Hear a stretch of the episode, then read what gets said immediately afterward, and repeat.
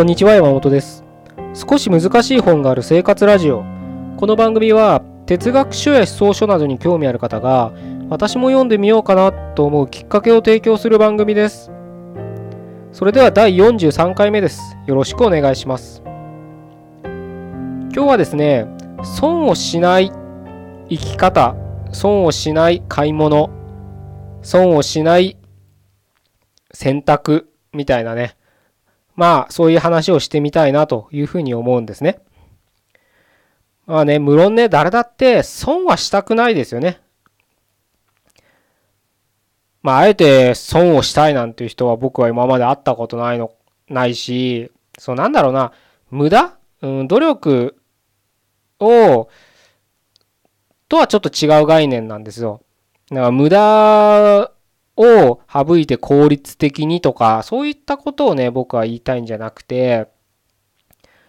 あの、も、わかりやすく言うと、なんか新しいものに飛びつく人っているじゃないですか。流行ってるものが好きな人。あれ買って、こっちの機能の方がいいらしいよ。ああ、いいみたい。こっちのデザインの方がいいみたいよ。あ、これもいいかも。つって、どんどんどんどん何でもかんでも、あの、世間で流行ってるものが欲しくなる人ているじゃないですか。まあ、それまあ今僕他人事のように言いましたけど、まあ誰だって大なり小なりね、そういった気持ちっていうのは持ってると思うんですけれど、ただね、やっぱりそれだとね、どうしても、まあそれこそ流行とかね、トレンドって言われるものが終わったら、もうせっかくね、いくらか払って買ったものが、もう使えなくなるわけじゃないですか。で、特にね、もう最近はもうその、早いですよね、そのサイクルが。流行り廃りが。それは僕らが身近に感じる服でも何か家電とかね、そういったものでもいいですし、誰かの、う、テレビタレントとかの、そのサイクル見たって、もう一発屋っていうのがね、あの、もう死後になるぐらい、もうすぐ出てすぐ消えていくじゃないですか。ほんと使い捨てみたいなサイクルですよね。まあその中でもちろんね、ずっと残っていく人ももちろんいることはいる、いますけど、それ、そういった一握りの人を除けば、もうどんどん生まれては消え、生まれては消えのサイクルがどんどん速くなってるこの時代に、その生まれては消え、生まれては消えに僕ら飛びついてたら、やっぱ有限な時間もなくなるし、有限なお金もなくなるし、有限な気力もなくなってきますよね。疲れちゃいますよね、やっぱね、そういうことばっかしてたら。で、ね、やっぱそれだとどうしてもね、あの、もったいないなというか、どっかでなんか虚無感に襲われるような気がして、僕はね。そういう、うん、スタイルから早く脱却した方がいいんじゃないかなというのが僕の思いではあるんですけれど、じゃあね、それをね、あの脱却するにはどうすればいいかと。うん、どうしてもね、さっきも言った通り、新しいものはいいっていう風に感じちゃうじゃないですか。まあ、スマホをね、例えば買い替えるって言って、でも半年後にこの最新機種が出るらしいよなんてニュースが入ったら、やっぱまだもうちょっと使えるからその半年待ってみようとか思うわけじゃないですか。で、半年後にそれ買っても、またどうせ半年後、1年後には新しい機種が出るわけですよ。もうそれの繰り返しですよね。うん。だからそれをね、あのー、どうすればいいのかっていうとこなんですよ。で、僕はね、今日ちょっとキーワードとしてお伝えしたいのが、黄金の道っていうキーワードなんですよ。もしね、まあ今の黄金の道っていうキーワードだけでピンときた人がいたら、かなりそれはね、あの僕と、あの非常に僕はそういう人とお話ししたいなと思うんですけど、なぜかっていうと、あのね、僕がね、一番好きな漫画のね、ジョジョの奇妙な冒険の荒木先生がね、言う言葉なんですよ。黄金の道っていうのは。まあ、要するに王道ってことですよね。あの、本流って言ったらいいのかな？亜流とかじゃなくて本流とかね。いうところを突き進めと。結局、ああいった漫画、特に少年漫画、まあ今青年誌で書いてますけど、荒木先生はね、ジョジョの続編を。まあただもう30年ぐらい経ちますよね来年ぐらいで多分ジョジョ連載30周年ぐらいなんですよ荒木先生自体はもう35年ぐらい書き続けてるはずなんですけどまあそうやってね第一線で漫画を描き続けてるってことはやっぱりその本流というか王道の道を突き進んでるはずなんですよ。まあ突き進んでるはずっていうかあんま荒木先生自身そういうふうに言ってるんですけどジョジョがねあのまあ嫌いな人もいると思うんですよああいう絵がね苦手な人っていうのかな。なので読んだことないって人もいるかもしれないですけどその反面スーパーディープなねファンがいるっていうのは事実ですよね。あれですよね、来年？なんか、どっかすごい有名な美術館でまた個展やりますよね。あの、漫画家で、そういったね、ところで、まあ彼ね、ルーブルでもやってるぐらいですからあれですけど、そういった美術館で個展やるっていうのはもう本当に日本でも指片手で数えられるぐらいしかいないと思うんですけど、まあそういう先生がね、黄金の道って言うんですよね。じゃあね、その黄金の道って何だでも王道って何だっていうと、結局、その時代に左右されない自分の軸みたいな正しい道うんっていうふうに理解していただければいいのかなというふうに思うんですよ。あのまあねそういった軸がねもうすでにある人だったら全然あの問題ないと思うんですけどうーんすごくね、すごく、まあ、黄金の道ってこれが言えるかどうかわからないけど、僕のその、例で言うとね、僕ね、今ね、家だと、あの、家だとというか、普段使うパソコンは Mac 使ってるんですね。で、もうもう Mac 使い始めてもう何年だろう。10年は経ってない気はするんですけど、まあ結構長いこと使ってるんですけど、それはね、何かどっかカフェに行って、マック広げてねなんかクリームラなんとかラテとか飲みながら 下り顔でふふふんってしたいとかではなくてそもそも僕外にパソコンなんか持ち歩かないですからね あのそういうことがしたいってわけじゃなくてその Mac に変えた一番の大きな理由っていうのがもう Windows の仕様変更にうんざりしたんですよ。まあ、OS が変わるたびに操作が変わるわけですよ Windows は。で、ひとときも OS もいくつだったか覚えてないですけどね、もうだいぶ前なんで。もうガラッともう考え方自体変わった時期がありましたよね、なんか。で、もちろんね、こういった、まあパソコン、アプリケーションと呼んでいいのかもわからないですけど、そういったものは慣れですよね。なので、な、慣れれば普通に使えるようになるのは分かってるんですよ。ただ、もうね、その慣れるまでの時間がもうほんとね、なんかもうイラついちゃって、やっぱそれなりに、あれ今までこれ使う、このコマンドここにあったのに次どこに隠れてんだろうみたいな、もう探すのがもうめんどくさくて。で、Windows の傾向で言えば、もう常にアップデート、アップデート、アップデートを繰り返して、大きくまた、うん、OS こと変えちゃうみたいなことをずっと繰り返してる会社ですから、もうこれがずっと続くと思ったらもうなんかうんざりしちゃって、もうそれでもう Windows 使うのやめたって言って、一切ね、そんなグラフィックとか、お絵描きとかね、音楽編集とか映像編集なんかしないけど、Mac を選んだんですよ。あの、もちろんね、Mac だって OS バージョンアップしてますし、細かなし、ね、アップデートはしてるのはしてますけど、大きくやっぱりその思想というか、もうドラスティックにもう使い方がガラッと変わるってことはないんですよ。むしろ、まあ、うん、iPhone とか持ってる人だったらね、実感していただけるかもしれないですけど、まあ、画面サイズとかね、機種によって変わったりとかはするかもしれないですけど、操作はやっぱり基本的に、まあ、直感でね、わかるようにっていうのが彼らのシンプルさみたいなのが、あの、テーマというかね、売りであるじゃないですか。説明書がついてないっていうのがね、当たり前な世界の、あの、会社なんで、あの分かっていただけると思うんですけどやっぱりそんなにね大きな変更っていうのがないんですよね。だからやっぱそこで僕はあのねアップルのデザイン性とかあの流行性っていうよりはやっぱそこに惹かれてアップルを買い出したっていうのが初めなんですよね。なので僕もあのまセミナーとかねあのスライやるんでどうしてもそのアプリで言えばキーノートとか Windows で言えばパワーポイントっていうのは使いますけどもうワードとか Excel なんてもうオフィス自体も使いたくないから めんどくさいから。まあまあ使うとしてもオープンオフィスぐらいですよねだから。使ったりもうワードなんて僕あれですからね何か原稿書くときとかも全部メモ帳ですからね。ワードとか使わないですからね本当に。まあメモ書きぐらいなんで別になんか高度なね、目次機能とかつけたりする必要もないんで、カチャカチャカチャカチャ開業できればいいんですよ。変換と開業だけできればいいんで、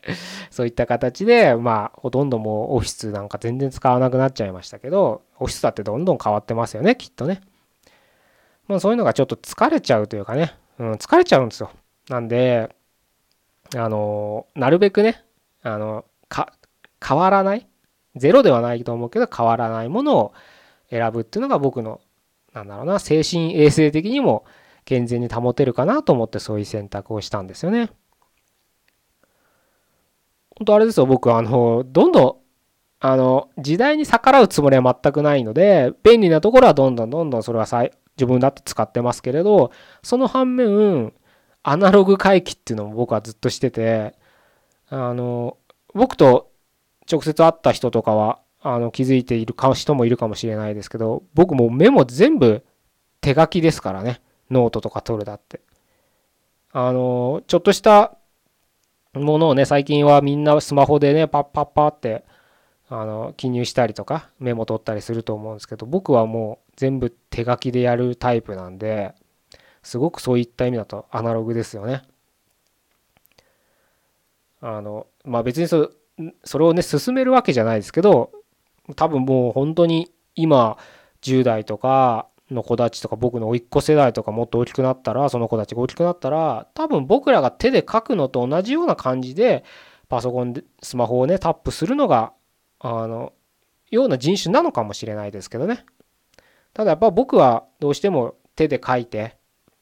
書くっていうところにあのなんか記憶の定着率とか思考のまとまりっていうのはやっぱ感じるんでマインドマップとかだって僕手書きですからね。ね、今はパソコンでね、すごく便利なツールありますけど、絶対あっちの方がいいですね、マインドマップってなんかくちゃくちゃくちゃくちゃくっつけるわけじゃないですか。どんどんどんどん思考がどんどん広がっていくんだから、どう考えたってあっちの方がいいわけですね、パソコンで使った方、作った方が、アプリケーションレベルでね。僕、いまだに紙でやっぱインドマップ書いてますからね、本当に。だから途中でめんどくさくなってやめちゃうんですけど どっちがいいかって言われたら、うんって感じですけどね。まあでも、そういうところはやっぱり自分の中で、あの、一番しっくりくる方法を選んでるってだけなんですね。それはあなたとかね、これを聞いてください。皆さん、皆さんに勧めるわけじゃなくて、あの、やっぱりパソコンとかね、スマホでメモ取る方が自分にしっくりくるよって人も多いかと思うんで、それはそれで、あの、そういった方法を使っていただければいいのかなとは思うんですけれど、まあ僕はやっぱり手書きでメモを取る。まあ読書メモなんて僕全部もちろん手書きでねあのノートに取ったりそのまま本に書き込んだりしてますけどね。そういった形で僕はねあの王道の道を荒木先生の言う王道の道まあ黄金の道ですよね。を進むようにはしてるんですよね。で冒頭ねその損をしない買い物とかね損をしない選択って言いましたけどその自分のしっくりくるっていう感覚とかを、まあ、黄金の道っていうふうに認識できるとあのねメリハリが効くんですよ。もっと分かりやすい言葉で言えばどこにお金をかけたらいいかが分かるんですよ。今これ流行ってるからこれ買おうあれ流行ってるからあれ買おうこっちもいいなこれ買おうみたいなね。そうするともう全部手当たり次第買わなきゃいけないじゃないですか。手出さなきゃいけないですよね。まあお金だけじゃなくて時間だってかかるわけじゃないですか。でもなんか自分のしっくりくる王道の道っていうのが黄金の道っていうのがうっすらでもいいから分かってればもう自分が時間とお金労力精神力をかけるべきものがこれだっていうのが分かったらもうそれはケチらないでどんどん使うんですよ。それに対しては。もし本をね読むことが今自分の黄金の道には必要なことだというふうに思えば時間もどんどん読書のために使うし本もそのお金お小遣い使えるお金が許す限り本をどんどん買うっていうのはケチっちゃダメなんですよそこで。これ読めるかなでも必要だと思ったらそれが黄金の道のには必要だと思ったら読めるかなじゃなくてもう買うんです。そういう投資をすればいいんです。使い方をすれば。そしたら今まで何かガジェット好きで、まあいろんな小物がね、スマホだってそう、うん、イヤホンだってそう、何でもいいですよ、テレビでも。そういう家電、男はそういうの好きな人多かったですよね。今も多いとは思うんですけど。女性なら女性で、うん、コスメだったり、バッグだったりね、いろんなものがあるとは思うんですけど、あの、もしね、自分が今、さっきも言った通り、このポッドキャストで言えば、本っていうのが一つの大きなテーマとなってますから本を読むっていうところが自分の黄金の道自分の生きる人生の黄金の道として必要であればちょっと今までねあの手当たり次第なんでこれ買ってたんだろうあんまり最近使わないのに必要じゃないのにって思ってたものをやめて本読書に関わる時間お金精神力何でもいいからそういったものをそっちに費やすっていう選択をしていただけると自然と無駄遣いというかね無駄なことをしてなくうんごめんなさい。無駄っていうとちょっと僕は無駄はした方がいいと思ってるタイプなんであの何て言ったらいいかな。うん。うん。まあでも無駄って言った方が今の文脈で言うと伝わりやすいかな。うん。余計なものって言ってもいいかもしれないですけどね。まあそういったものに手を出さなくなる。本当に必要な自分に必要なものだけを選択。できるような視点が養えるのかなというふうに思いますので。いいんじゃないかなと思いますね。そういった思考を持つのは。あの宇宙の法則とか物あ物理の法則とかね。宇宙の解明しようとして物理学者とかね。あのいろんな法則作ったりとかそれこそ相対性理論とかね。いっぱい我々凡人でも知って名前だけは知ってるような法則とかあるじゃないですか。ああいうのだって全部ある意味黄金の道なんですよねやっぱりね。その意味で言うとね多分僕らは今地球上に70億とかね人人はいるのかもしれないですけどみんなそれぞれ道はそれぞれユニークだけど目指す先はもしかしたら一緒なのかもしれないですね。わからないですけどねそれは。だから頂上は一緒で登るルートが違うって言ってもいいのかもしれないですけどだからいろんな道があるのは全然構わないけどその道の登る先はもしかしたら一緒なのかもっていうふうに考えると